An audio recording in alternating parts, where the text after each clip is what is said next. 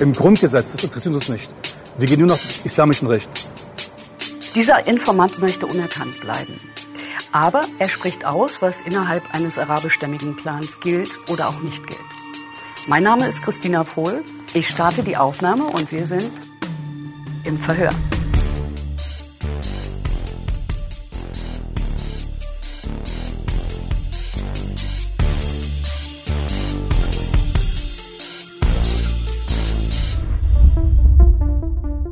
Dieser Folge widmen wir uns einer besonderen Familie, einem arabischstämmigen Clan mit dem Namen Ramo.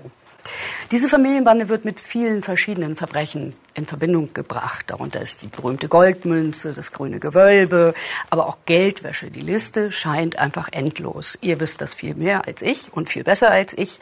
Über 1000 Mitglieder gehören zum Clan allein in Berlin wie die Familie nach Deutschland kam, worauf sich die Familienzweige, die einzelnen Zweige spezialisiert haben und ob wirklich alle in kriminelle Machenschaften verwickelt sind, das wollen wir heute ganz genau aufklären. Und ich freue mich sehr, dass zu dieser Aufklärung erschienen sind und zum Verhör erschienen sind Klaas Meyerheuer und Thomas Heise. Ihr seid unsere Clan-Experten. Und was wir hier vor uns auf dem Tisch haben, ist ein Stammbaum der Familie. Wie kommt man an sowas? Ach, der liebe Herrgott hat es da irgendwie gut mit uns gemeint. Äh, wir kennen natürlich so über die Jahre viele Polizisten. Und einer der Polizisten, die wir kennen, äh, ist in der Dienststelle an, da hängt dieser Stammbaum quasi an der Wand. Wie groß ist der im Original? Wie viel? Fünf Quadratmeter? Vier? Ich weiß es nicht 100 Prozent. Also der ist richtig groß, der hängt da richtig groß an der Wand. So und ähm, der Polizist ist da also in diesem äh, Dienstraum gewesen, hat sein Handy gezückt in einem Moment, wo keiner hingeguckt hat, hat irgendwie uns diesen Plan abfotografiert und hat uns dann die Fotos gegeben und wir haben das dann wieder neu zusammengesetzt. Ja. Man muss wissen, also hier steht extra drüber, VS heißt Verschlusssache NFD. Was heißt das? Ja, das heißt Verschlusssache, äh, nicht für den äh, nicht für den öffentlichen Gebrauch sozusagen oder nur für den Dienstgebrauch. Also wir übersetzen das immer NFD nur für dich. ist natürlich Quatsch, aber das ist auch eine Straftat, wenn man das nach außen gibt. Ne? Also da ist, geht unsere Quelle ein hohes Risiko. Wir sind natürlich unserer Quelle sehr, sehr dankbar, weil dieser Stammbaum ist wahnsinnig wichtig für uns. Ne? Also wir machen ja viel über diese Familie und für uns ist total wichtig, die Zusammenhänge zu kennen. Wer ist mit wem verwandt, wer ist mit wem verheiratet und so. Das wird ja dann auch manchmal justiziabel, wenn wir sagen, diese Person ist Mitglied des Ramo-Clans und die Person behauptet, nö, bin ich gar nicht. Dann können mhm. wir mal gucken, hier, guck mal. Hatten, wir, hatten wir alles schon. Da ja, sind die echt gekommen und haben gesagt, ich gehöre gar nicht mehr zur Familie. Und dann konnten wir hier diesen Stammbaum nehmen und konnten dann sagen, wie doch, guck mal hier, das ist dein Großneffe. genau. Warum fand denn der Polizist das so wichtig, euch den zu geben? Also ich glaube, es gibt halt leider viele frustrierte Polizisten in Berlin und die haben halt auch gemerkt, in dieses Thema kommt wirklich nur Bewegung, wenn der Öffentlichkeit sozusagen drin ist oder mhm. wenn sozusagen die Medien darüber berichten. Es gibt Polizisten, die arbeiten seit 30, 35, 40 Jahren an diesem Thema. Und letztendlich 30 Jahre lang ist nichts passiert. 35 Jahre lang ist nichts passiert. Und jetzt berichten die Medien darüber, jetzt ist die Politik aufgewacht, jetzt ist Druck auf dem Kessel, jetzt ist der behördliche Druck enorm gewachsen. Und das ist genau das Motiv. Die Leute wollen einfach, dass diese Sachen öffentlich werden. Der Remo-Clan ist eine vor allem in Deutschland ansässige Großfamilie. Ihre Mitglieder heißen mal Remo, mal Ramo, mal Remu. Teile des Clans sind hochkriminell.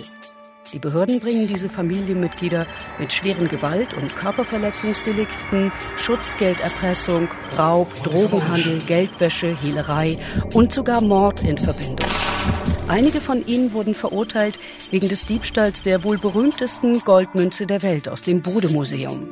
Auch nach dem Juwelendiebstahl im Grünen Gewölbe fanden sich am Dresdner Residenzschloss DNA-Spuren von vier Mitgliedern der Rameau-Familie. Dem Clan wird unter anderem vorgeworfen, 77 Immobilien mit Schwarzgeldern bezahlt zu haben. Diese wurden beschlagnahmt. Und was wir hier vor uns haben, ist quasi nur der Berliner Zweig. Ist das richtig oder ist das der ganze Ramo-Clan in Deutschland? Nein, das ist nicht der ganze Ramo-Clan. Das sind tatsächlich äh, 13 Kernfamilien und die beziehen sich alle auf Berlin. Hier ist noch ein so ein Zweig, der ist aus Rotmuck an der Wümme bei Bremen, aber der hat gar keine Nummer bekommen. Also es sind 13 Kernfamilien und die gehören alle nach Berlin. Diese Zahl von 1000, die ist ein bisschen grob geschätzt. Also hier mhm. sind jetzt nicht 1000 Personen drauf. Äh, muss dazu auch sagen, der Stammbaum wurde 2003 angefangen, also vor 18 Jahren. Und der Stand ist 2007, also der ist nicht ganz aktuell. Okay. Und hier gibt zum Beispiel aber Personen, von denen, den kennen wir hier beispielsweise sehr gut. Hier Abdul Kadir Osman, kommen wir später noch zu. Der hat aber selber schon acht Kinder. So. Und hier sind aber keine Das acht ist Kinder der mit dem. Spitznamen Tyson Ali. Genau, Ja. das ist Tyson Ali. Also der Stammbaum ist mittlerweile auch in den letzten 20 Jahren enorm gewachsen. Die stehen hier alle nicht drauf. So, die haben wahnsinnig viele Kinder. Das ist ja auch ein Merkmal dieser arabischen Großfamilie, dass sie sehr viele Kinder haben. Wie viele denn so im Durchschnitt? Kann man das sagen irgendwie? Oh, wir können ja mal bei Abdul Qadir durchzählen. Das hier ist die Mutter von Abdul Qadir. Übrigens, die hat diesen schönen Satz geprägt, Knast macht Männer. Und diese Dame hat bekommen eins, zwei, drei, vier, fünf, sechs, sieben, acht, neun, zehn, elf, zwölf, dreizehn, vierzehn, fünfzehn, sechzehn, 17 Kinder. Also die Oh Dame hat 17 Kinder bekommen. Ähm, ich habe mal gehört, das letzte mit 53. Und das kennzeichnet halt auch das Wesen von solchen arabischen Großfamilien, dass sie sehr viele Kinder haben. Die einzelnen Kernfamilien wachsen an bestimmten Stellen wieder zusammen. Also Ramos heiraten gern Ramos. Ne? Und das stärkt natürlich den Zusammenhalt, wenn man untereinander verwandt ist. Wenn man seine Cousine heiratet und so, dann ist es wie so ein richtiger Spirit in diesem Clan drin. Ist wirklich so. Also die akzeptieren dann nur ihre eigenen Regeln. Ist von außen, was von außen gesagt wird, interessiert die nicht. Es geht letztendlich darum, den Clan größer zu machen, den Clan stärker zu machen und nur ihre eigenen Regeln zu akzeptieren. Und wie ist denn so ein Gebilde organisiert? Gibt es da einen Chef? Nee, das glauben wir nicht. Also es gibt jetzt nicht irgendwie das eine Clanoberhaupt. Es gibt auf jeden Fall immer sehr mächtige Figuren innerhalb einer Kernfamilie. Also hier ist zum Beispiel Issa Ramo. Der ist ja auch sehr bekannt, ist da oben auch an der Wand. Also Issa Ramo ist sicherlich der mächtigste Mann in seiner Kernfamilie 1. Und diese Kernfamilie 1 äh, äh, ist auch bekannt für sehr spektakuläre äh, Verbrechen. Also die, die Neffen von Issa Ramo haben beispielsweise die Goldmünze geklaut. Fünf Neffen von Issa Ramo sind auch verdächtig, jetzt ins grüne Gewölbe eingestiegen zu sein. Dazu kommt noch ein Sechster und der kommt aus der Kernfamilie 3. Hier, da ist der Bashir dabei. So. Also fünf aus Kernfamilie 1, einer aus Kernfamilie 3 beim grünen Gewölbe.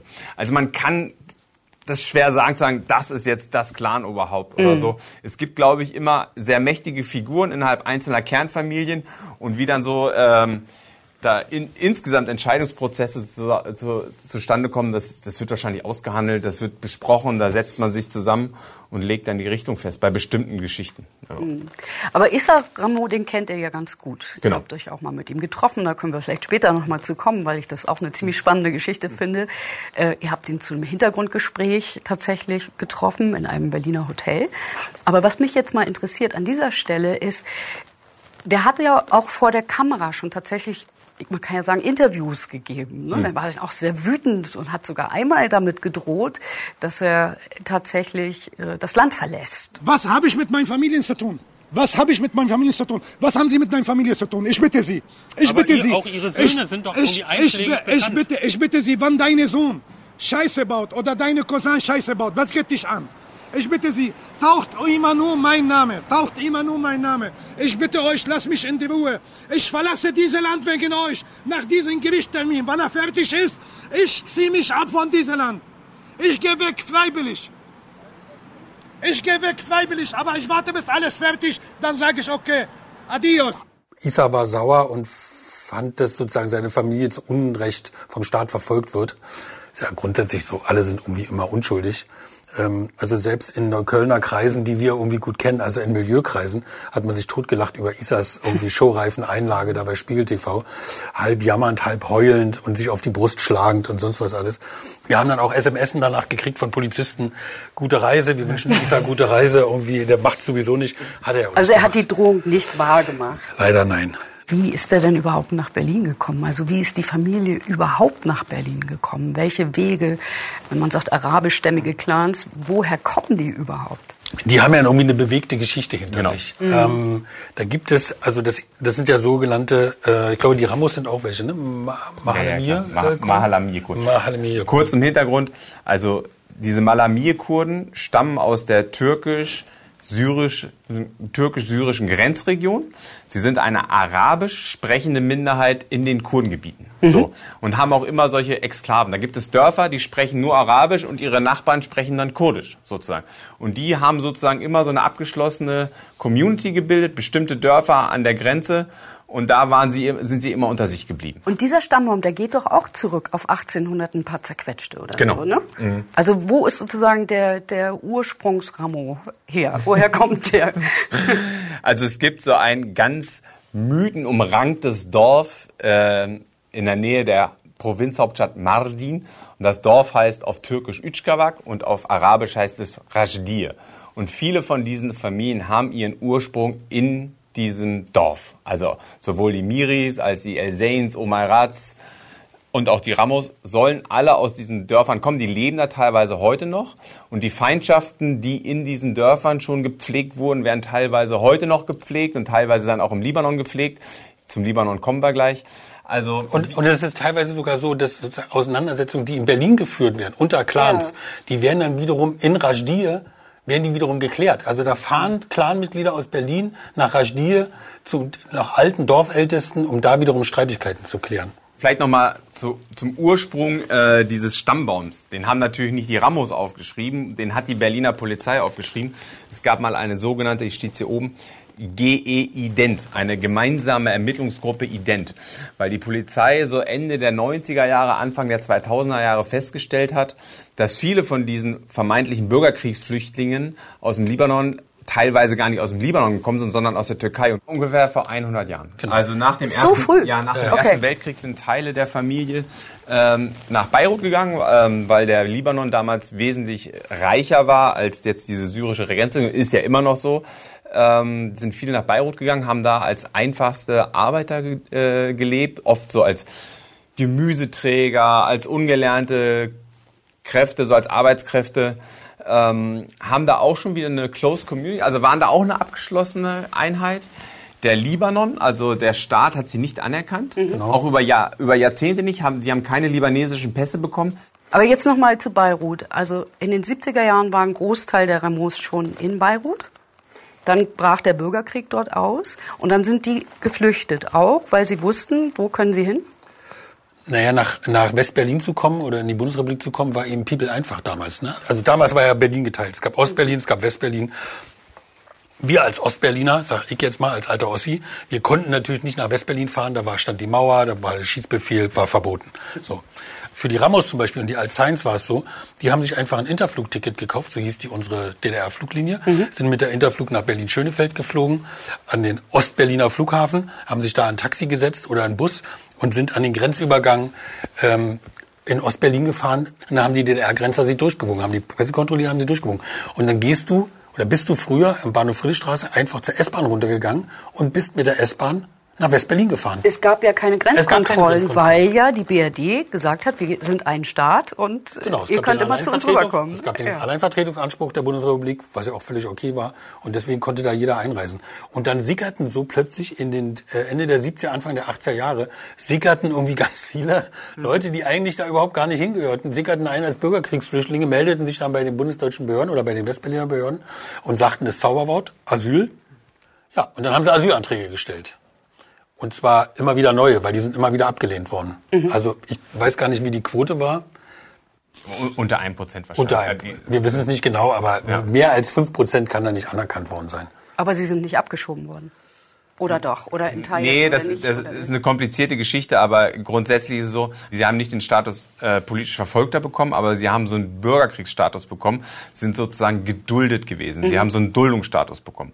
Was aber beinhaltete, ähm, dass sie beispielsweise Berlin nicht verlassen durften. Die hatten eine Residenzpflicht, die mussten in der Stadt bleiben, mussten sich immer ihre Duldung teilweise monatlich verlängern lassen und konnten auch nicht arbeiten am Anfang, was natürlich ein großer Fehler war der Behörden, weil natürlich dadurch Integration am Anfang erstmal unmöglich gemacht Mhm. wurde. Es hat sich später geändert. Spä später durften, haben die einen Aufenthaltstitel bekommen und hätten auch arbeiten können. Bei vielen ist es dann aber nicht mehr dazu gekommen. Also die hatten dann, die waren dann schon so erfolgreich in der Kriminalität, dass man sie sozusagen in die Legalität nicht mehr bekommt. Also hat man sozusagen eine Chance verpasst, zu der Zeit diese Leute zu integrieren, weil hätte man damit Schlimmeres verhindern können? Was meint ihr? Ja, Wir so- glauben immer an das Gute, na klar, Ja. wieso nicht? Also natürlich ist Integ also Integration ist wahrscheinlich der einzige Weg. Also Strafe scheint ja nicht abzuschrecken. Ist, Im Ernst, irgendwie kann es nur darum gehen, die Leute zu integrieren. Natürlich wollen wir sie lieber zu einem Bestandteil unserer Gesellschaft machen, als dass wir sie ausgrenzen und dass sie irgendwie fortwährend kriminell sind. Das kann ja nicht der Weg sein. Ich fasse mal zusammen, also was die Behörden betrifft und den Respekt vor Behörden, auch vielleicht dem deutschen Rechtssystem, die kommen aus der Türkei eigentlich, wo sie sowieso schon den Staat nicht mochten. Dann sind sie im Libanon gelandet, wo sie auch nicht so richtig anerkannt wurden. Dann sind sie nach Deutschland gekommen, wo sie gerade mal so geduldet wurden. Mhm. Welche Haltung haben die dem deutschen Staat gegenüber, den deutschen Behörden gegenüber? Ihr habt mit vielen Polizisten gesprochen. Das System, was wir vertreten, dieses Rechtssystem, was wir vertreten, das nehmen sie nicht ernst. Und das bezeichnen sie auch genau so als Art der Schwäche. Ich hatte mal ein Gespräch mit einem arabischen Familienvater, der sagt zu mir, guckt euch doch mal an, was bei euch passiert. Alles voller Schwule, alles voller Lesben. Das findet ihr gut? Ja, ihr seid kein Staat. Ja, der Staat muss durchgreifen, der Staat muss, das ist ja deren Grundverständnis und das erleben die hier nicht der Staat ist für die komplett unwichtig. Ich meine, das haben die ja schon in der Türkei gelernt und eben ja auch äh, von ihrer äh, Stellung innerhalb des äh, Landes Libanon. Und so ist es eben auch bei uns. Für sie ist die ist der Familienverbund das Wichtigste. Mit jedem, mit dem du redest, ist der Familienverbund das Wichtigste. Mhm. Die Loyalität gilt immer der Familie und niemals gegenüber dem Staat. Und bei uns ist das ja anders. Also unsere Gesellschaft, unser Staat ist dem Wohlergehen aller verpflichtet. Ja. So.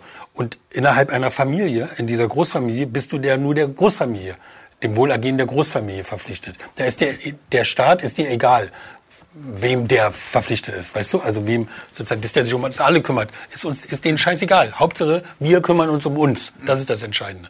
Und wir haben ja mit Leuten geredet, also auch mit, wirklich mit, mit Klarmitgliedern, die sagen irgendwie, ihr könnt uns mal. Das ist, ihr seid irgendwie Beuteland für uns. Das ist irgendwie, wir sind, wir sind wir und ihr seid die anderen. Und wenn wir dann sagen irgendwie, ja, aber ihr lebt doch hier irgendwie, wir reden miteinander, ihr sprecht Deutsch, ihr seid hier geboren, dann sagen die ja und?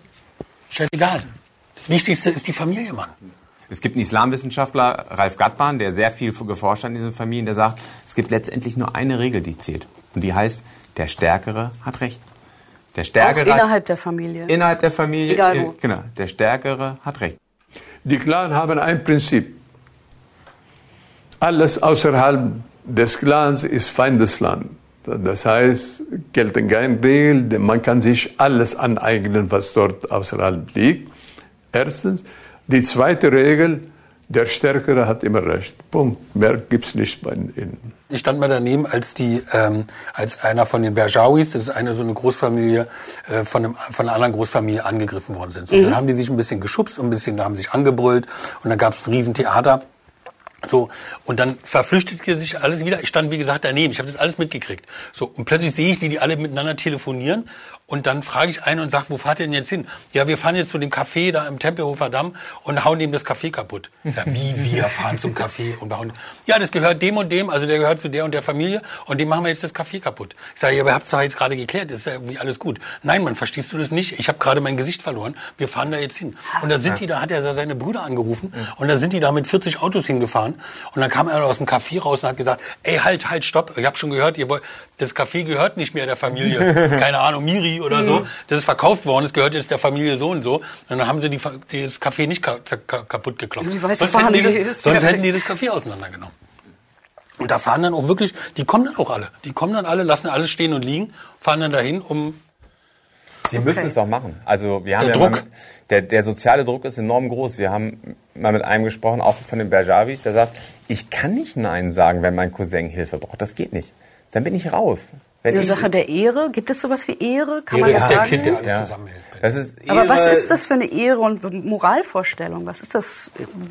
Was ist gilt ja, für die? Was ist gut? Was ist böse? Ehre, Ehre ist ja so un, ist, ist mehr so schwer für uns zu greifen, aber es geht beispielsweise darum, wenn du jetzt unehrenhaft bist, dann kann es sein, dass du in ein Café kommst und die Leute sich wegsetzen. Dann will keiner mehr mit dir eine Shisha rauchen. Es kann sein, wenn du einen Gemüseladen hast und dich aber unehrenhaft verhalten hast, dass dann keine Kunden mehr kommen, weil du dann sozusagen eine Persona non grata bist. Was ist unehrenhaft? Was ist es? Also was muss man sozusagen als Sünde begehen? Ja, zum Beispiel nicht für die Familie da sein und einstehen. Mhm. Also schon das, schon diese Minimum an Solidarität mit hinzufahren und das Café kaputt zu hauen. Das genügt schon, dass du nicht mehr angeguckt wirst. Da kommen wir zu dem Punkt, wie viele Menschen innerhalb dieser Familie überhaupt kriminell sind. Ich nehme mal an, dass die Frauen komplett davon ausgeschlossen sind, oder? Welche Rolle spielen Frauen dabei? Das ist ganz unterschiedlich, das ist auch ganz schwer zu definieren, weil wir nicht wirklich so richtig guten Einblick in die Machenschaften der Frauen haben. Aber beispielsweise hier die Mutter von Abdul Qadir, die ist auch sehr kriminell gewesen. Die hat auch sehr viele, äh, ein, äh, ist sehr viel im, ähm, im Diebstahl unterwegs gewesen. Also die hat immer viel geklaut. So, es gibt, ist es auch so, dass viele Frauen, weil sie nicht kriminell sind, weil sie sozusagen bei den Behörden sauber sind, dann Sachen übernehmen müssen, die nur in Anführungsstrichen nicht vorbestrafte Menschen machen können. Zum Beispiel Immobilien kaufen oder so. Dann wird Als Strohfrauen, als Strohfrauen sozusagen. sozusagen. Genau. Ja. Oder die sichere Wohnung. Also die Wohnung, wo irgendwie das Diebesgut gelagert wird, hat dann äh, irgendeine Frau angemietet.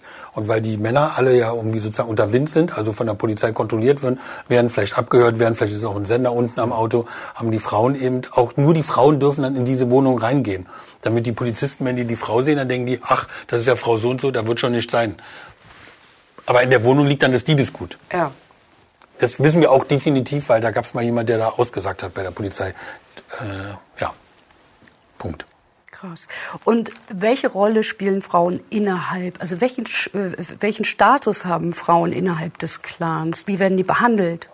Das hat Rohe, glaube ich, mal irgendwie untersucht. Der hat mal, also Professor Rohe ist ein äh, Professor, auch ein Islamwissenschaftler, der hat für den Berliner Senat mal irgendwie so Befragungen gemacht innerhalb der Szene und hat so ein differenziertes Bild natürlich auch von den Frauen gezeichnet. Also die Mutter ist schon relativ stark in diesen Familien. Ähm, die äh, hören auch auf die Mutter, ähm, aber die Mutter bietet natürlich auch Schutz und Rückzugsraum und auch die Mutter ist natürlich solidarisch. Ne? Also muss man ganz klar sagen.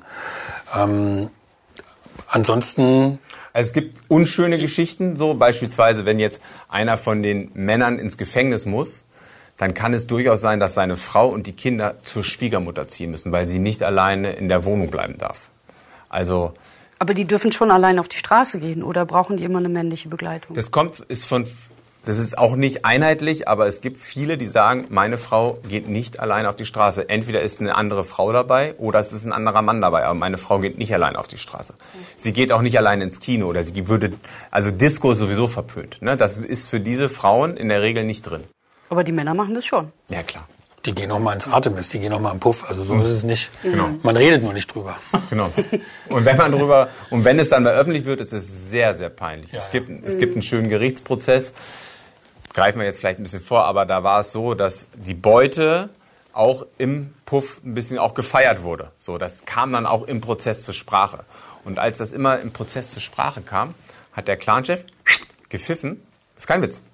Hat immer gepfiffen und dann mussten die Frauen rausgehen aus dem Gerichtssaal, damit sie nicht hören, dass ihr Sohn oder ihr Ehemann halt nach der Tat im Bordell gewesen ist. Das ist ja krass. War das bei Mahmoud oder bei wem war das? Nee, nach dem KDW-Raub. Das hat, da hat Zaki gepfiffen und dann mussten die Frauen immer rausgehen. Ach echt. Und wie werden die jetzt untereinander verheiratet oder miteinander verheiratet? Gibt es da sowas wie eine Brautschau? Lernen die sich vorher kennen? Wie funktioniert das genau? Ihr habt m- äh, mit einem Informanten gesprochen mal, ne? Genau, mit dem Informanten, aber wir haben das natürlich auch selber recherchiert, also Ja. auch anhand von Ermittlungsakten und sonst wie. Die Eltern gehen zu einem hin, zum Sohn zum Beispiel, und sagen, wir haben eine hübsche, eine, eine hübsche, Tochter, für, äh, eine hübsche Tochter für dich, von Onkel von, von der und der Seite, mit der kannst du lange zusammenbleiben und, und äh, Kinder haben und Familie gründen. Dann fährt man hin, ob hier oder in Westdeutschland, lernt die einmal kennen, zweimal kennen. Und danach auf dem Rückweg fragt man mich zum Beispiel, wie und wie fandest du sie? Willst du sie haben? Dann sage ich ja oder nein. In dem Fall war es natürlich ja. Und dann rufen die an und sagen, "Eu- eure Tochter gehört uns. Punkt aus. Also wir wissen nicht sozusagen, wie das generell jetzt bei arabischen Großfamilien läuft. Also so, das muss man ja immer sagen. Sondern wir gucken uns immer nur bestimmte Ausschnitte an. Also die Ramos, die Alzheims, also die großen kriminellen Großfamilien, die auch immer in den Lageberichten der Polizei und des BKA vorkommen.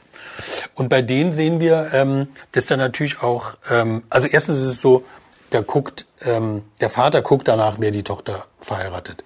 So, es gibt Brautgeld, ganz klassisch. Es muss bezahlt werden. Äh, gibt strenge Regeln, wie diese Hochzeiten ablaufen.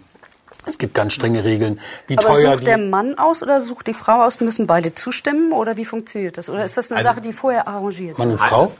Ein Heiratsmarkt ist oft, also ne, bei, bei so großen Familienfesten, bei einer Hochzeit beispielsweise, ne, dann kann es schon mal sein, dass ein Clanmitglied dann seine Cousine sieht und sagt, oh, die ist aber hübsch und so und die will ich gerne haben. Und dann geht er erstmal zu seinen Eltern und fragt, wäre das was? Ne? Könnte ich die haben so? Und dann wird erstmal geguckt, passt das zur politischen Großwetterlage? Sind die Haben klingt irgendwie nach Ware, also so kauft man Das die sind dann oft auch? keine Liebesheiraten, ja. Und Ja. dann, äh, dann geht, dann spricht die Familie sozusagen bei der Familie der Brautfrau und sagt, wir wollen eure Tochter haben. Und dann wird über den Brautpreis verhandelt. Mhm. Und das ist dann tatsächlich auch so, das hat uns ja jemand erklärt, je weiter die Verwandtschaft auseinander ist, also wenn es jetzt eine Cousine dritten, vierten Grades ist, ist der Brautpreis höher, als wenn es jetzt die Cousine ersten Grades ist. Mhm. Je weiter die Braut vom Bräutigam verwandtschaftlich entfernt ist, desto höher ist der Brautpreis. Und das, und dass sie nachheiraten, also Cousin und Cousine, erklären sie damit, dass sie sozusagen innerfamiliäre Streitigkeiten, also auch eheliche Streitigkeiten, schneller gelöst, gelöst kriegen, weil da müssen ja jeweils immer nur die Schwiegerväter, die ja Brüder sind, äh, miteinander darüber reden, was in der Ehe wiederum ihrer Kinder los ist. Verstehe. Mhm. Ja.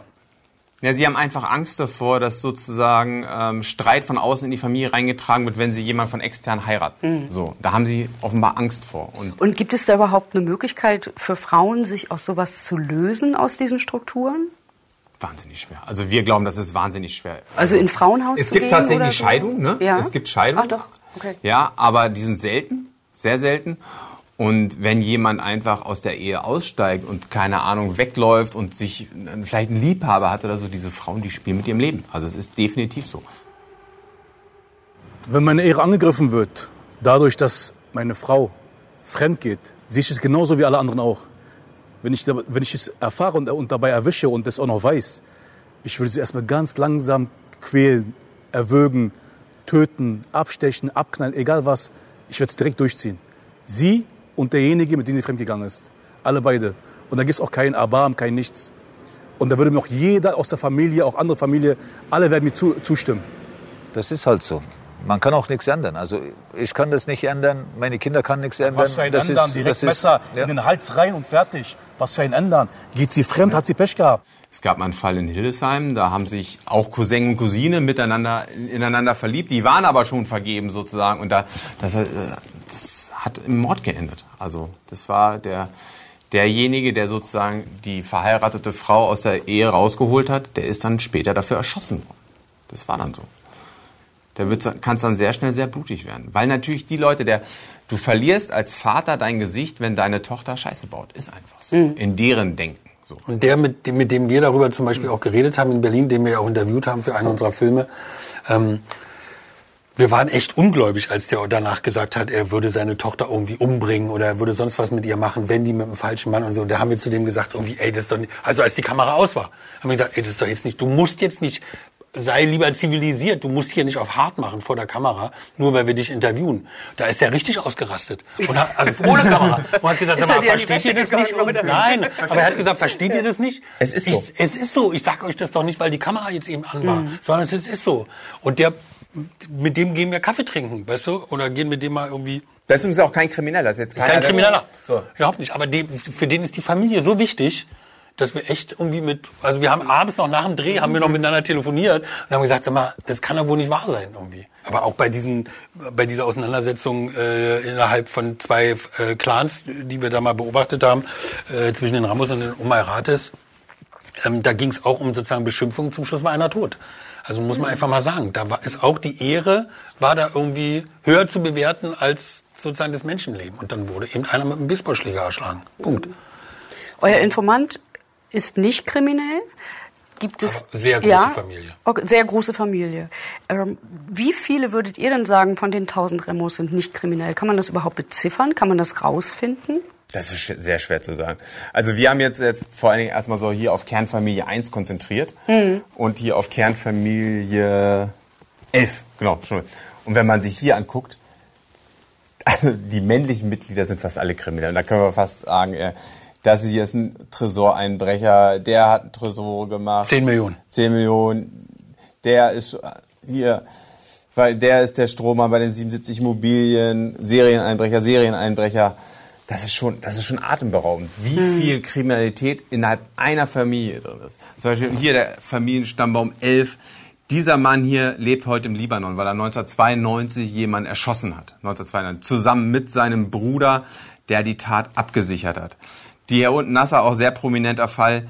Äh, der ist gerade, sitzt gerade wieder im Gefängnis, äh, weil er äh, ganz schwer mit Waffen und Kokain gehandelt hat. Ah, das ist unser Nasser da, ne? Ja, genau. Wel- Welcher ist Nasser. das? Zeig mal. Der hier. Das ist ein Foto aus der Bildzeitung. Äh, wir haben den hier irgendwie nur so klein daneben gehangen. Ja. Der heißt übrigens Nasser Remu. Der heißt also Ramu.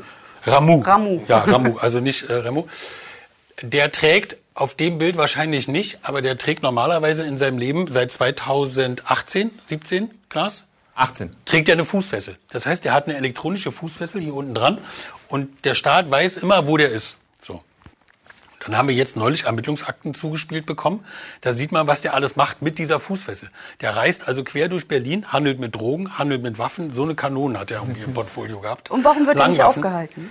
Weil ja keiner hinguckt, irgendwie, was der, dass der eine Fußfessel trägt. Der ist zwar schwerst vorbestraft, weil es wirklich ein Dauerkrimineller ist. Aber das muss die Polizei doch auch sehen, dass er damit Straftaten begeht. Ja, aber die Polizei gu- guckt sich an und sagt irgendwie, okay, der ist nachts um 23 Uhr in Brandenburg irgendwo an der deutsch-polnischen Grenze. Ja. Da kommt aber kein Polizist auf die Idee und sagt, was macht er da eigentlich? Dass er da irgendwie einen anderen, jemand, der Drogen anbaut, irgendwie erpresst und die Pistole am Kopf hält und sagt, ab sofort zahlst du 5000 Euro an mich. Das recherchiert keiner, weil die gucken da drauf und denken sich irgendwie, okay, der ist da halt nachts spazieren gefahren.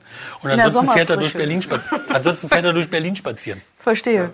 Aber nur weil sie irgendwann mal bestimmte Telefone abgehört haben, sind sie drauf gekommen, dass der eben mit äh, Drogen und mit Waffen handelt. Sind in ein Haus rein. Der hatte übel Plantage. Aber nur Kleinscheiß konnte man mitnehmen. Nasser wollte ihn umlegen.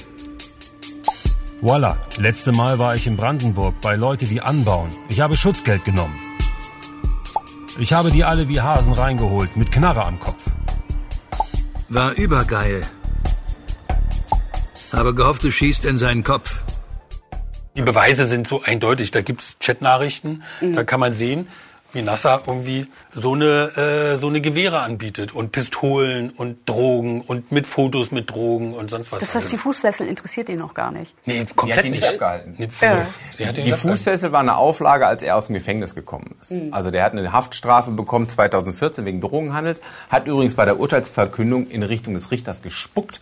Wirklich, der hat im Gerichtssaal gespuckt. Aber es gibt doch so ein äh, Missachtung des Gerichts, heißt das, glaube ich, nicht? Ja, Äh, das also der, der, der heißt jetzt bei der, bei der Staatsanwaltschaft, nennen sie ihn nur noch den Spucker. So, jedenfalls, der hat dann vier Jahre gesessen, ist 2018 rausgekommen. Die, das Gericht hielt ihn aber immer noch für so gefährlich, für so kriminell, dass man ihm nur Fußfessel gegeben hat. Und hat gedacht so, das wird ihn hoffentlich davon abhalten, weitere Straftaten zu begehen. So, hat ihm aber nicht abgehalten. Neulich haben die sich, also hat sich Nasser und seine Truppe, die Ramos, haben sich mit den Tschetschenen gebolzt in Berlin. Ne?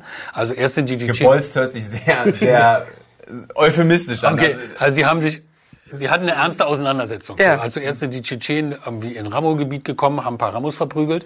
Dann sind die Ramos zu den Tschetschenen irgendwie gefahren, äh, zum Gesundbrunnen-Center und haben ein paar Tschetschenen verprügelt. Ich weiß gar nicht, ob die überhaupt, äh, ob das die Tschetschenen waren, um die es überhaupt ging, aber die haben sich irgendwelche gegriffen, haben die jedenfalls verprügelt. So, Nasser war dabei, mit seiner Fußfessel. Das heißt, aber das haben die Polizisten überhaupt nicht mitgekriegt. Das heißt, die, Poliz die Polizei hatte eine Prügelei in Neukölln. Dann hatte die Polizei, eine, da gab's, gibt's auch Videos, dann gibt's eine Prügelei im Gesundbrunnncenter im Wedding. Dann guckt die Polizei und sagt irgendwie, ah, guck mal, der hier könnte nasser sein. So. Irgendwann, ich war im Gerichtsprozess, irgendwann, hat der Polizist ausgesagt, irgendwann kommt die Polizei auf die Idee und redet mal mit einer anderen Dienststelle und die sagen, übrigens, sag mal, Nasser, Nasser, der trägt ja übrigens eine Fußfessel.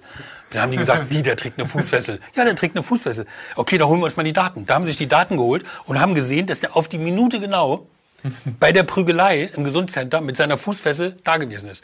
Wenn da nicht irgendeiner auf die Idee gekommen wäre, mal nachzufragen, wäre das Ding wahrscheinlich gar nicht aufgeklärt worden. Krass. So viel zur Kommunikation untereinander. Ja, verstehe. Aber es gibt wohl einen Remo, der mal versucht hat, in die Politik zu gehen. Der auch, glaube ich, öffentlich gesagt hat, er sei nicht kriminell und man Mhm. solle nicht einfach alle in einen Topf werfen. Was hat der für eine Karriere? Also nur mal grundsätzlich Ja. finde ich ja, das, da hat er ja nicht ganz unrecht. Nee, man kann ja will nicht, alle genau. in einen wir Ja. werfen auch nicht alle in einen Topf, sondern wir reden über sozusagen den kriminellen Teil dieser Großfamilie. Mhm. Das muss man sagen wir immer gerne dazu, weil es natürlich ganz viele gibt. Wir kennen auch welche, äh, die natürlich nicht kriminell sind, die irgendwie sich in unserem Land engagieren, äh, die uns bisweilen sogar in unserer Arbeit unterstützen. Also wir kriegen auch bei äh, Nachrichten von sozusagen nicht kriminellen Clanmitgliedern, die sagen, irgendwie cool, dass ihr das macht, äh, weil wir das natürlich auch nicht gut finden, irgendwie sozusagen geächtet permanent zu werden. Aber über den Fall weiß du mehr. Ich will eigentlich über diesen Fall eigentlich gar nicht so richtig reden. Wir wissen, dass der irgendwie studiert hat, also Okay. Großfamilienmitglied mit einer Stiftung äh, sozusagen äh, der Bundesrepublik Deutschland. Aber ich glaube, das Studium hat er mittlerweile abgebrochen. Genau, also das ist auch ein Sohn von äh, Issa, dem mutmaßlichen Clanoberhaupt. Ähm, ich weiß gar nicht, ist glaube ich Sohn Nummer vier. Der hat es tatsächlich geschafft, Abitur zu machen und dann hat er ein Studium angefangen äh, an der Technischen Universität, also wollte, glaube ich, hat glaube ich Maschinenbau studiert. Und der ist dann bei, bei so einer Parteiveranstaltung der SPD aufgetreten und hat gesagt, ich bin ein Sohn dieser Familie, ich bin nicht kriminell und schert nicht alle über einen Kamm. Man muss allerdings dazu sagen, der ist auch schon in den Polizeicomputern extrem oft aufgetaucht als Tatverdächtiger. Ist Okay, aber nicht verurteilt, Nicht ne? Das- verurteilt, aber als, ja. als Tatverdächtiger ist er aufgetaucht. Polizisten sagen uns, der ist genau wie alle anderen auch. Das ist, der ist nicht, nicht kriminell, sagen uns Polizisten. Mhm. Ob, was da jetzt die Wahrheit ist, ne, er ist nicht verurteilt, damit ist er nicht kriminell. So. Punkt, ja. Punkt. Ne? Beschimpft hat er uns auch schon öfter. Ne? Ja. Genau. Und hat, äh, hat dann ein Studium angefangen, hat äh, ein Stipendium bekommen. Mittlerweile hat das Studium nach unserer Erkenntnis abgebrochen und arbeitet heute als, als Kaufhausdetektiv. Aber wie ist das für jemanden? Auf der einen Seite hast du ja, äh, ist der Name ein Türöffner, wenn du in Neukölln wohnst oder Mhm. so. Auf der anderen Seite ist es aber vielleicht auch, wenn du mit Remo mit Nachnamen heißt, eine Schwierigkeit, wenn du einen Job kriegen willst, Absolut. eine Wohnung. Klar. Äh, Absolut. Das ist bestimmt, und dazu habt ihr natürlich auch beigetragen, sozusagen. klar. ne? Das- Also das, das lässt sich leider nicht vermeiden. Natürlich dadurch, dass wir dann so viel berichten über diese Familie und natürlich, wir nennen auch den Nachnamen. Wir Mhm. sagen einfach, was ist und nennen den Familiennamen. Und natürlich haben dadurch andere Leute, die kein, die nicht kriminell sind, haben sicherlich dadurch Probleme, Mhm. dass der Name so prominent ist. Aber die Kriminalität in diesem Familienzweig und in diesem Familienzweig und auch in mehreren anderen, die ist so eklatant, dass man tatsächlich sagen muss, also aus meiner Sicht, das, das spreche für mich, dass Kriminalität ist der, der, der Wesenskern. Wenn ein 18-Jähriger einen dicken Mercedes fahren kann, ohne dass er einen Tag sozialversicherungspflichtig gearbeitet hat, das strahlt natürlich aus auf die nachkommenden Brüder, Cousins, Neffen, so, ne? Das Mhm. ist, das sind Role Models dann. Uns sagen auch die Leute aus den Clans, es ist leider so, dass die mächtigen Leute innerhalb der Clans tatsächlich auch die kriminellsten sind, weil sie natürlich die meiste Kohle haben. So. Und dann können sie natürlich Macht ist Geld, auch innerhalb dieser Familien. Und mit Geld kannst du dir deine Gefolgschaft kaufen und Loyalität und so. Und Geld kommst du innerhalb dieser Familien meistens nur durch Kriminalität. Und da ziehen die den Kürzeren, die eben vielleicht sich irgendwo eine Nische suchen. Total. Und äh, Die werden Opfer ihres, ihres, ihres Familienrufs. Wir müssen auch dazu sagen, diese Familien, die Remos, die Miris, die Alsains, die haben nicht erst diesen schlechten Ruf innerhalb Berlins oder Brems, seitdem Spiegel TV, seitdem Thomas und ich so darüber berichten. Mhm. Diese Familien hatten auch vorher schon so einen Ruf. Also natürlich, die haben natürlich auch Kontakte, also die haben natürlich Berührungspunkte zu vielen Leuten, die haben Berührungspunkte zum Jobcenter, die haben ganz viele Berührungspunkte zur Polizei, zur Schule, sonst was. Man kennt diese Familien einfach in Berlin, ohne dass man früher darüber berichtet hat. Klar. Kinder auf Schulhöfen wissen ganz genau, mit wem sie sich nicht anlegen dürfen, weil dann eine ganze Menge Gegenwind kommt und da so. gab ne? es mal einen Ansatz vom Jugendamt, ich glaube in Neukölln, ne? die Kinder aus den Familien rauszuholen. Was war das Konzept? Weil das ist ja sozusagen irgendwie ein ganz heiliges Gut in Deutschland. Bevor du ein Kind aus der Familie rausholst. Ich glaube, Konzept ist der falsche Begriff. Es ist eine Idee. Es ist ein, Okay. Erstmal ist es nur eine Idee, Mhm. glaube ich. Also ein richtiges Konzept steckt noch nicht dahinter, glaube ich. Ja, der, der Kölner Jugendstadtrat äh, Falko Lieke, der hat das irgendwie mal aufgeworfen. Die Familie R ist deshalb besonders, weil die Straftaten besonders schwer sind. Äh, Wir haben einen jungen Mann, der sechs Seiten Tateinträge hat, DIN A4 Seiten. Wir haben, ich kann ja mal äh, berichten, dass von gemeinschaftlicher räuberischer Erpressung, Raub, gefährliche Körperverletzung, Bedrohung, Hausfriedensbruch, Diebstahl. Wir haben noch einen weiteren Fall, die Fälle reihen sich eigentlich aneinander. Äh, Es ist abenteuerlich. Beispielsweise Diebstahl bei Aldi, gemeinsam mit dem, äh, mit dem Vater, Diebstahl im Teppichgeschäft, Diebstahl in Küchenstudios, äh, Unterbringung zur Vermeidung von U-Haft, bandenmäßiger Diebstahl. Ähm, und viele weitere Taten. Und äh, wir kommen da tatsächlich mit unserer Jugendarbeit an die Grenzen und äh, es müssen andere Instrumente verwendet werden. So geht es jedenfalls nicht weiter. Das war vor ein paar Jahren. Dann hat er jetzt auch eine, so eine Expertenkommission gebildet. Und die haben jetzt vor einer Woche haben die eine Pressekonferenz gegeben und haben mal erzählt, was sie sozusagen, sie haben sich so einen Fall ge genommen aus so einer Familie. Sie sagen, es ist ein fiktiver Fall, der aber genauso, also ne, das ist sozusagen ein bisschen komprimiert. So, Ja. der ist zehn, der Junge schwer kriminell, die Brüder sind alle kriminell, der Vater sitzt im Gefängnis. Intensivstraftäter schon, Intensivstraftäter. Ja. 95 Prozent der Neuköllner Intensivstraftäter haben einen Migrationshintergrund. Hm. Also die haben das einmal sozusagen durchgerechnet. Da ist, glaube ich, dabei gewesen äh, so eine Oberpsychiaterin von der Charité, glaube ich. Äh, also so mehrere Wissenschaftler waren dabei. Und ein Jugendrichter. Und ein Jugendrichter. Und die haben einfach festgestellt und haben gesagt, irgendwie, wir müssen um für das Kindswohl müssen wir gucken, dass wir Kinder aus solchen Familien, wo der Zehnjährige eben schon sozusagen eine kriminelle Karriere hat, da müssen wir das Kind aus der Familie nehmen, nicht um die Familie zu bestrafen, sondern um das Kind zu retten. Damit das Kind natürlich nicht genauso wird wie eben die großen Brüder. Ja, aber da gibt's ja auch sehr viele negative Beispiele. Ich erinnere mich gut an den Fall Dennis aus Hamburg, der irgendwie, ich weiß nicht, wie viele Autos geklaut hat. Äh, Crashkit Dennis. äh, Das Crashkit, genau. Den habe ich mal in Polen im Knast besucht und der hat gesagt, also irgendwie habe ich nie jemanden gefunden, der mich lieb hat. Also es ist tatsächlich so, wenn du Kinder aus, aus den Familien nimmst, dann, also der war völlig auf dem Irrweg und der hat nie seinen Weg gefunden. Es ist ja die Frage, macht man das aus, also was ist sozusagen das geringere Übel? Was würdet ihr sagen? Das ist ganz schwer. Ist schwer zu sagen. Oft werden ja in Deutschland nur Kinder aus Familien genommen, wenn das Kind beispielsweise nicht richtig ernährt wird, also wenn es Mhm. nicht gut zu essen bekommt oder geschlagen wird oder so. Das ist oft in diesen Familien natürlich nicht so. Die fühlen sich wohl in ihren Familien. Die Mhm. haben vielleicht eine ganz liebende Mutter, die haben Brüder, mit denen sie, ne, die sie haben und so. Das heißt nicht, dass die da schlecht behandelt werden. Klar, in diesen Familien herrscht oft viel Gewalt. Da ist, herrscht auch oft das Recht des Stärkeren und die kloppen sich, glaube ich, auch viel mehr, als jetzt in anderen Familien das der Fall ist. Aber es ist nicht so, dass per se irgendwie die ihre, schlecht, ihre, ihre Kinder schlecht behandelt. Aber trotzdem musst du natürlich gucken, dass Ja. du diesen Kreislauf ja irgendwie durchbrochen Ja, und haben sie es geschafft? Nee, das ist ja sozusagen, das, Das ist ist jetzt ja- vor einer Woche gewesen. Das ist Ja. sozusagen, Also es gibt keinen es gibt keine Präzedenzfall. Also man, das, das wird man in zehn Jahren vielleicht mal dann evaluieren können, Mhm. ob das was bringt. Oder man muss es erstmal anfangen und gucken, wie entwickeln sich dann diese Kinder. Ich glaube, sie haben sozusagen schon Kinder identifiziert, Ja. wo sie das überleben, überlegen.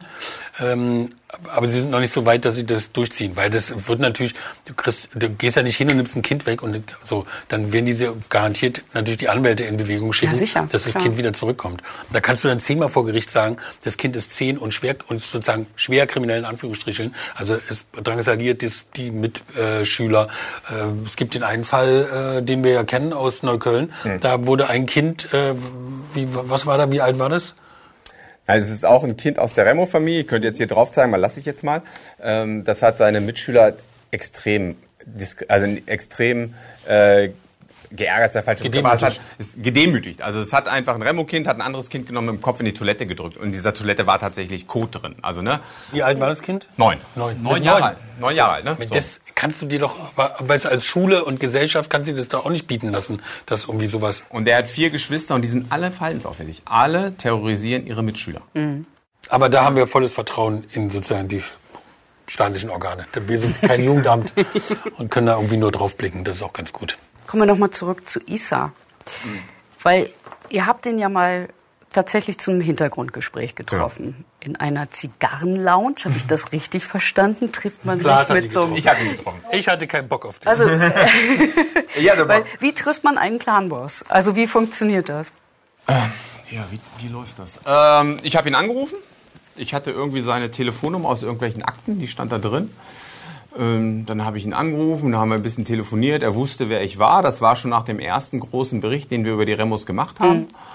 So, und ich glaube, der hat sich bemüßigt gefühlt, so in so eine PR-Offensive zu gehen. Also ich glaube, der wollte einfach mal ein bisschen den öffentlichen Wind drehen und hat, glaube ich, vielleicht die, den Glauben gehabt, er sei mächtig genug, also er sei charismatisch genug, um mir eventuell irgendwie Sachen zu erzählen, die ich dann schreibe oder die ich dann berichte und die ich dann vielleicht auch nicht mehr nachprüfe. Und so ist es dann gekommen, dass wir uns dann im Hotel am Kudamm getroffen haben. Es war ein sehr interessantes Gespräch. Wie ist war das Setting so? Das Setting war so, ich habe da in der Zigarettenlounge gewartet und er kam dann rein. Er geht sehr, sehr langsam und setzt sich dann hin und lässt sich so richtig fallen. In den Wie alt ist er? So Mitte 40? Wie, Nee, ist, äh, 40? Wie alt ist er? Isa ist geboren am 23.05.1967. Datenwunder. Genau, 23.05. Verabschiedung des Grundgesetzes. Genau. Ähm, Faszinierend, oder? Immer wieder faszinierend, Immer wieder was der kann. faszinierend, Nein, alles gut. Jedenfalls äh, zurück zum Thema. Dann setzt er sich dahin, legt seine Zigaretten dahin und er, er spricht. Es ist schon interessant. Er hat kein gutes Deutsch. Sein Deutsch ist eine Baustelle, muss man echt sagen. Aber das, was er sozusagen grammatikalisch nicht rüberbringen kann, bringt er oft sozusagen durch Gesten um. Er ist ein relativ charismatischer Mensch und sagt dann so Sätze wie Polizei weiß 50 Prozent. Isa Ramo weiß 101 Prozent. Und da muss man natürlich innerlich auch so ein bisschen lachen, aber Ja. Er versucht dann überzeugt zu sein. Das ist schon interessant. Hat er sich nicht auch ausgezogen? Hat er nicht irgendwie... Das war bei dem zweiten Gespräch. Also ich habe zwei Hintergrundgespräche mit ihm gehabt. Das zweite ist spontan entstanden, da saß er vom Gericht.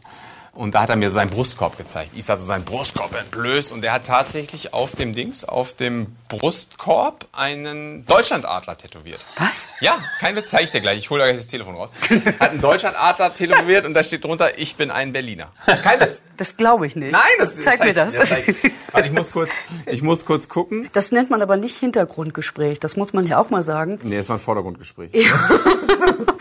Also wenn man als Journalist ein Hintergrundgespräch führt, darf man hinterher nicht wirklich darüber reden. Ne? Das stimmt. muss man Aber er hat dann auch mal gesagt, schreib das, schreib das, schreib das. Hier, ich habe das Bild. Hier hat Isa seinen Brustkorb entblößt. Und da, Gibt's ja nicht. Ich bin ein Berliner. genau, ich bin ein Berliner Deutschlandadler. Krass. Er sagt doch Sätze wie, wenn Deutschland Krieg, ich mit meine ganzen Söhne in Krieg, ich liebe diese Land. Ich liebe diese Land. Hau nicht so auf den Tisch. Sagt er tatsächlich. Und man fragt sich, ist das jetzt wieder, ist das Show, ist das Maskerade? Fragt sich, ey Isa, wenn du unser Land so liebst, warum, Hältst du dich nicht an die Regeln? Das wäre doch warum die sind erste deine Frage. Söhne Ja. so kriminell? Ja. Ich bitte Sie, wenn mein Sohn Fehler macht und ich sage ihm, mach keine Fehler oder so, was soll ich tun? Soll ich mich umbringen? Soll ich mich aufreißen? Ich bitte Sie, ich bin ein Mensch, ich arbeite mit Immobilien. Ich arbeite mit Immobilien mit meinem Geld. Ich habe Eigentum in Libanon, läuft auf meinen Namen. Ich habe nicht durch Drogen geholt hier. Kann jeder wissen. Ich besitze Eigentum in Libanon, läuft gesetzlich auf meinen Namen. Ich bin nicht ein Mensch, der kein Eigentum hat und sagt, ich habe gar nicht. Was sagt er denn, womit er sein Geld verdient? Das habe ich, ich weiß gar nicht, ob ich ihn das gefragt habe. Ehrlich gesagt, das ist eine gute Frage. Ja. Er hatte mal einen Kiosk, ne? Er hatte mal äh, eine, ja, so eine Eine Kneipe, das Kneipe. Babylon. Ja, das haben sie ihm zugemacht, weil er auch Alkohol ausgeschenkt hat. Hatte keine Lizenz dafür. Komischerweise ist dann das Babylon auch wieder abgebrannt. Gab es eine schöne Versicherungssumme. Die Ursache wurde nie gefunden. nee, man weiß nicht so richtig. Wo, also laut Unterlagen äh, hat er, glaube ich, seit 2014, ke- äh, seit 2013 keinen sozialversicherungspflichtigen Job mehr. Deswegen hat man ihm ja auch die Immobilie weggenommen. Also er wohnt ja in einer Villa, Berlin-Bukow, Alt-Bukow 37. Wie sieht die aus, die Villa? Wie muss man sich das vorstellen? Schön. Schön. So, ein Gründer, so eine Gründerzeit-Villa, äh, zweistöckig, schöner Garten dran. Also würde ich auch wohnen wollen, auf jeden Fall. Die Frage ist ja, wenn so viel kriminelles Geld in so eine Familie schwappt, was macht man dann damit? Lass uns mal, lass uns mal ganz kurz sozusagen beim kriminellen Geld bleiben. Ich habe Ja. irgendwie, ähm, ich habe nochmal in den Akten nachgeguckt und habe mal, hab noch mal so eine Auflistung gefunden, sozusagen von Straftaten mit Beteiligung von Angehörigen der Familie Remo-Ramo. Das ist von 2015. Also da ist die Goldmünze nicht dabei, das grüne Gewölbe nicht Mhm. dabei, das ist alles noch nicht dabei. So und da kommen die äh, Ermittler in Berlin. Das sind wie gesagt nicht verurteilte Straftaten, aber wo sozusagen sie die den, die, die Großfamilie als Tatverdächtige identifiziert haben. Sind Ja. nicht verurteilt, aber als Tatverdächtige. Nur mal damit die, die wollten mal wissen, was haben die ungefähr eingenommen. So. Und dann haben sie so eine Liste gemacht und die Liste ist sehr lang. Ich sage nur mal ein paar Sachen. Einbruch in Videothek 175.000 Euro. Einbruch Mediamarkt 62.000 Euro. Ähm, räuberischer Diebstahl Karstadt 575.000 Euro. Diebstahl nach Kfz 60.000 Euro. So, und dann kommt hier so eine Liste, die kann ich nicht näher zeigen, weil da die ganzen Namen stehen. Da steht dann irgendwie Villeneinbruch, Wohnungseinbruch, Raub, sonstiger Geschäftseinbruch, Ladendiebstahl. Die geht über vier DIN A4 Seiten, diese Liste, ähm, wo man eben glaubt, dass die Ramos. Und zum Schluss landet man bei einer Summe von 28 Millionen Euro. Alter Schwede. 28 Millionen Euro. Das Geld will natürlich gut In sechs Jahren, glaube ich, ne? von 2011 bis 2017. Genau, genau. Ist da der, ist da der, die Bank mit dabei von Tufik? Ja, ne? Ja. Tufik, allein Das Tufik, waren die 10 Millionen, Das ne, waren die oder? 10 Millionen, Ja, genau. okay. Das waren die 10 Millionen allein aus der Bank. Aber der Rest sind auch nochmal 18 Millionen. Und das sind natürlich hier diese Karstadt 575.000 Euro.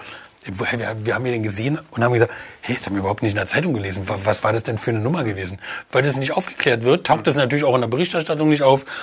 Intern ordnen die das dann irgendwie zu, Modus operandi, das ist eben wie Aber weil sie nicht verurteilt wurden, kommt das natürlich nicht ans, an die Öffentlichkeit. Nee, aber Ja. die listen sich das natürlich dann auf, weil die sich ja irgendwann mal haben sich die Polizisten gefragt, wieso kaufen die denn plötzlich so viele Immobilien?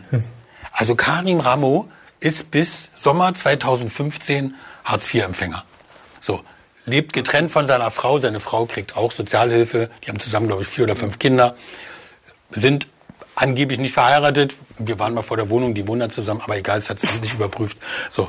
Und im, Kann man ja auch, wenn man. im September 2015 sieht die Polizei, wir wissen bis heute nicht genau wie, es kann sein, dass er einen Trojaner auf dem Rechner hatte, sieht die Polizei, wie der nachts um 1.25 Uhr, was weiß ich, fängt an, Karim Ramo, eben noch Sozialhilfeempfänger, fängt an, sich für Zwangsversteigerung von Immobilien zu interessieren. Hier mal ein Haus für 600.000, da mal eine Eigentumswohnung für 22.000 Euro. Also die Liste ist, habe ich auch da, die Liste ist lang, weil die Polizei eben mitgelesen hat, wie Karim sich für Zwangsversteigerung interessiert. wo hat er denn das Geld plötzlich her? Und dann haben die natürlich angefangen dann zu recherchieren, okay, wo kann denn das Geld herkommen? Und dann haben die eben diese Taten aufgelistet. Und zum Schluss hatte der Clan wie viele Immobilien? Du weißt das. 77. Also denen wurden 77 Immobilien 2018 beschlagnahmt. Ähm, dazu muss man sagen, die wissen nicht genau, die Polizei weiß nicht genau, aus welchen Taten jetzt genau das Geld immer für die Immobilien stammt. Teilweise sind die Immobilien auch schon vor 2014, also vor dem großen Überfall oder Einbruch in diese Sparkasse gekauft worden. Ähm, aber das war der Polizei auch letztendlich egal. Die haben nämlich gesagt, so, wir machen es jetzt mal so, wir gucken, welches Eigentum hat die Familie und dann gucken wir mal, können die das Eigentum eigentlich überhaupt legal verdient haben? Also können sie sozusagen die Raten dafür mit legalem Geld bezahlen? Und wenn sie es nicht können, dann ziehen wir die Immobilien ein. Und ein, schön, ein schönes Beispiel ist irgendwie der so eine Sohn von Isa. Ja. Der hat irgendwie ganz jung, 19, so, hat dann ein Späti aufgemacht in Neukölln. So. Nee, nee. Und, oder? Ein Ich- Kiosk. Ja, ich glaube, Pommesbude. Oder eine Pommesbude. So. Der muss aber in, innerhalb von Monaten so fleißig gewesen sein, dass er sich kurze Zeit später konnte er sich dieses Haus in, in, konnte er sich dieses Haus kaufen. Die für die 200.000 Euro. Für Wie viel 200.000 Pommes Euro. verkaufen. Der muss ganz viel Pommes und sehr sparsam gewesen sein. Interessanterweise ist er nie bei den äh, Verkaufsverhandlungen dabei gewesen. Also der Vater hat immer vorgesprochen bei dem Verkäufer. Er war, der Sohn ist nie in Erscheinung getreten. Er ist erst in Erscheinung getreten, als die Bank gesagt hat, ah, nee, Barüberweisung, nee, also Bargeld nehmen wir nicht, das muss schon irgendwie anders kommen, das Geld. Und dann brauchten sie natürlich eine Legende, um Klar. halt diesen Hauskauf zu legendieren. Wo kommen diese 200.000 her? Dann hatte halt Yusuf, der Sohn, hatte auf einmal einen Arbeitsvertrag, so, hatte auf einmal angeblich äh, legales Geld verdient jeden Monat.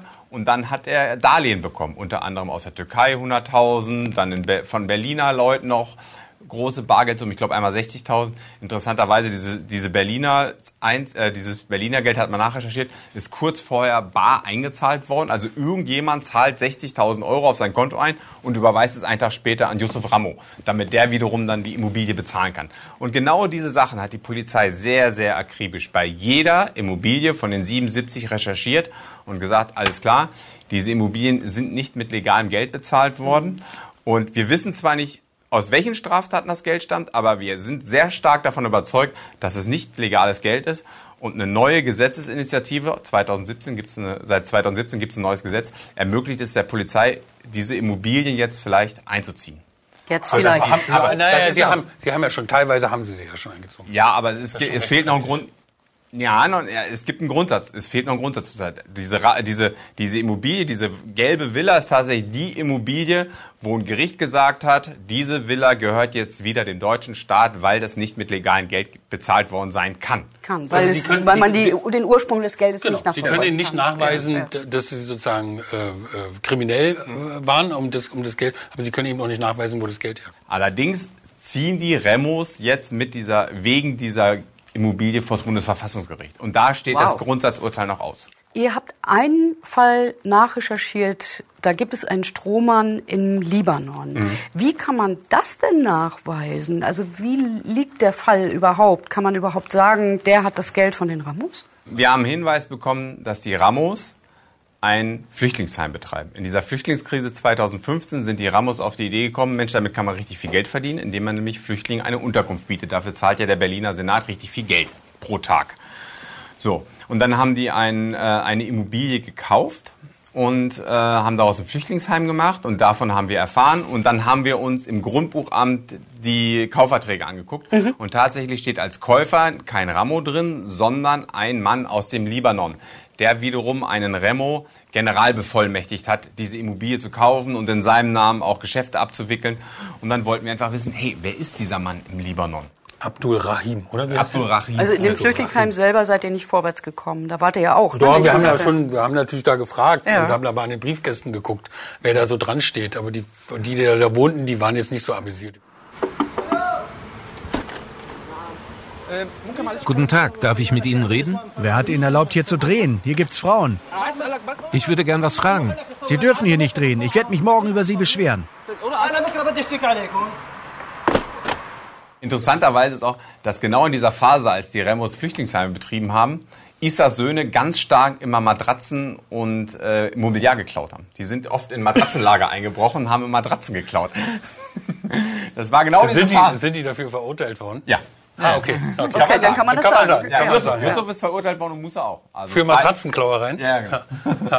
Steht auch im Buch drin, Mensch, muss mal lesen. Ah, Nein, weiß ich doch. Aber die haben doch auch, die, die Berliner Ermittler, als die das Haus gekauft hatten, sind die doch mal mit dem LKW hingefahren. Genau, und haben das einen war halben- genau- das- und haben einen halben LKW voll Diebesware aus dem Haus rausgeholt. Also komm mal. Das war genau in dieser Phase, als, als diese beiden immer losgezogen sind, mit übrigens noch mehreren. Das Video sollten wir uns noch mal besorgen. Jedenfalls, wir wussten, in den Unterlagen des Berliner Grundbuchamtes steht, wie der Käufer im Libanon heißt. Und da stand auch genau die Adresse, wo der im Libanon wohnt. Ja. Und dann bin ich äh, in Libanon geflogen mit einem damaligen Kollegen zusammen.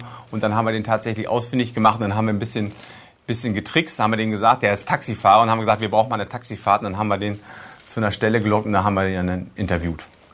Genau. Heim, heimlich mit versteckter Kamera. Heimlich mit versteckter Kamera, genau. Aber es gibt Berliner Ermittler, die waren sehr beeindruckt, dass wir diesen Strohmann gefunden haben. Sind Sie Herr Abdul Rahim? Wer hat dich geschickt? Mich hat meine Firma geschickt. Wir möchten gerne wissen, ob Sie Ihr Haus in Berlin verkaufen möchten. Der angebliche Besitzer wirkt überrascht. Nein, ich habe kein Interesse. Wie sind Sie darauf gekommen, ein Haus in Berlin zu kaufen? Naja, eine Investition eben. Wenn du im Libanon investierst, verlierst du dein Geld. Die Wirtschaft hier liegt am Boden. Kann man als Taxifahrer Häuser kaufen? Ich bin kein Taxifahrer. Das Fahren mache ich nur nebenbei. Gott meint es zum Glück gut mit mir. Was machen Sie denn beruflich? Ich bin Bauleiter für Immobilien und Grundstücke. Für alles Mögliche. Aber meistens für Häuser und Grundstücke. Also wir sind mit der Legende an ihn reingetreten, ey, wir wollen eigentlich mal über deine Immobilie sprechen, willst du uns die nicht verkaufen? Die ist doch so wertvoll und so und wir bieten dir einen schönen Preis, aber er hat gesagt, nee, ich will auf keinen Fall verkaufen. Zum Schluss hatte der so eine lange Nase. Vom Schwindel. Geschichten aus Tausend und einer Nacht. Absolut. Ja. Ja. Aber mittlerweile hat er ausgesagt bei der Polizei, ne? Und Genau, denn ähm, tatsächlich hat er ausgesagt. Bei der, der also, Also er Berliner, Ermittler. Berliner Ja. Ermittler sind mal, was? Er hat, das, er hat den Straftatbestand sozusagen zugegeben, oder? Nee, er hat, er hat, äh, da müsste ich jetzt noch mal genau nachgucken. Aber diese Strohmann- aber die haben, äh, die haben es geschafft. Äh, libanesische Polizisten haben es geschafft, diese Strohleute zu interviewen und teilweise haben die Strohleute genau das ausgesagt, was dem Clan schaden wird, dass nämlich das Geld nach in Libanon gebracht wurde, dass sie das bar eingezahlt haben und diese ganzen Strohleute haben nicht im Sinne der Ramos Ja, äh, ausgesagt. Also im Grunde genommen lügen alle, dass sich die Balken biegen und man muss es irgendwie hart kriegen. Genau, und es ist wahnsinnig schwer. Diese Rechtshilfe-Geschichten sind wahnsinnig langwierig. Vor allen Dingen kann sich die politische Wetterlage im Libanon ganz schnell drehen. Mhm. So, und dann machen die Behörden wieder dazu und dann ist vorbei. Aber da haben die Berliner Ermittler es geschafft, ähm, Interviews im Libanon führen zu lassen und die Beweise sind gut. Ich bin sehr gespannt, wie die Sache weitergeht. Ich habe auf jeden Fall sehr viel gelernt über diese Familie, diese Familie hier Ja. in unserem Gespräch. Ich hoffe, dass wir bald weiterreden können. Ich würde mal sagen, an dieser Stelle vielen Dank und ich stoppe die Aufnahme.